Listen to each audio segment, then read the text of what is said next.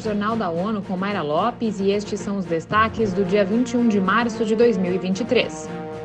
ONU pede urgência para acabar com discriminação racial. Coreia do Norte segue ativamente usando programas de armas nucleares.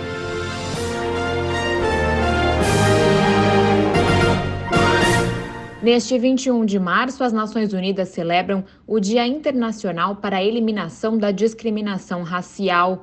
Este ano, a data enfatiza a urgência desta questão quando o mundo marca 75 anos após a adoção da Declaração Universal dos Direitos Humanos. Em mensagem, o secretário-geral da ONU, Antônio Guterres, destaca que o racismo é um abuso profundamente prejudicial e generalizado dos direitos humanos e da dignidade humana que afeta todos os países. Para o chefe das Nações Unidas, esta é uma das forças mais destrutivas que dividem as sociedades. É responsável por mortes e sofrimentos em escala grotesca ao longo da história.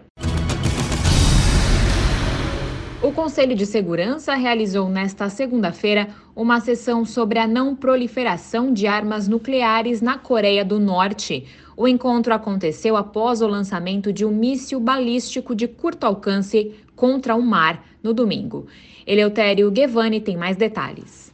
O encontro aconteceu após o lançamento de um míssil balístico de curto alcance contra o mar no domingo. Na reunião, o secretário-geral assistente para a Europa, Ásia Central e Américas, Miroslav Genka, sinalizou que um sétimo teste nuclear violaria de forma clara as resoluções do órgão e prejudicaria a norma internacional contra o tipo de testes. O mês após o encontro anterior sobre o tema, os 15 Estados-membros voltaram à sala para abordar o lançamento do míssil balístico Hwasong-17, feito um dia antes. Miroslav Genka disse que o projeto voou a uma distância de mil quilómetros e a uma altitude de 6.045 quilómetros. Ele informou que a Coreia do Norte caracterizou o lançamento como um exercício simulando um contra-ataque nuclear. Da ONU News em Nova York, Eleutério Gavan.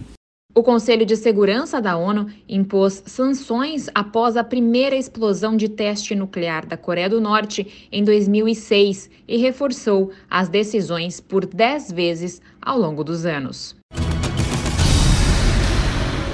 A ONU marca o Dia Mundial da Síndrome de Down neste 21 de março, reunindo pessoas com a condição, especialistas e representantes de governos para abordar temas como direitos, inclusão e bem-estar. Vamos ouvir Felipe de Carvalho. O lema da campanha deste ano é Conosco, não para a gente, e reforça a importância de uma abordagem de direitos humanos para as pessoas com deficiência. Para a data de conscientização, que tem sido marcada desde 2012, as mensagens foram desenvolvidas em parceria com a Internacional da Síndrome de Down. A organização afirma que os afetados não devem ser tratados como alvo de caridade e pena, e sim como pessoas com igualdade de oportunidade. A ONU realiza em sua sede em Nova York a conferência do 12º Dia Mundial da Síndrome de Down. Diversos panelistas são pessoas vivendo com a condição. Da ONU News em Nova York, Felipe de Carvalho. As Nações Unidas estimam que anualmente entre 3 mil e 5 mil crianças nasçam com a síndrome. Florestas e Saúde é o lema do Dia Internacional das Florestas. Estima-se que 50 mil espécies de plantas sejam usadas para fins medicinais. Falando à ONU News, a especialista de gestão de programas de assuntos florestais nas Nações Unidas, Bárbara Távora, enfatizou a importância da conservação das matas e seus recursos. Em tempos de crise, temos que restaurar a importância de um futuro verde e sustentável.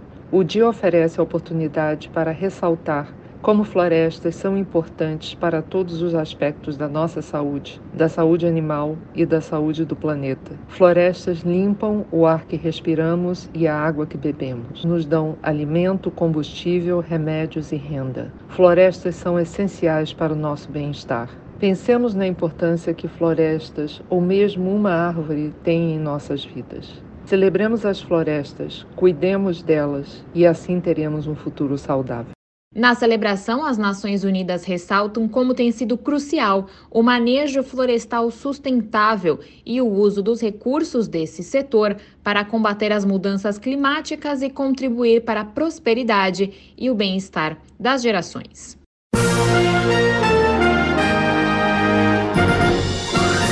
Esse foi o Jornal da ONU. Confira mais detalhes sobre essas e outras notícias no site da ONU News Português e nas nossas redes sociais. Para nos seguir no Twitter, acesse arroba ONU News.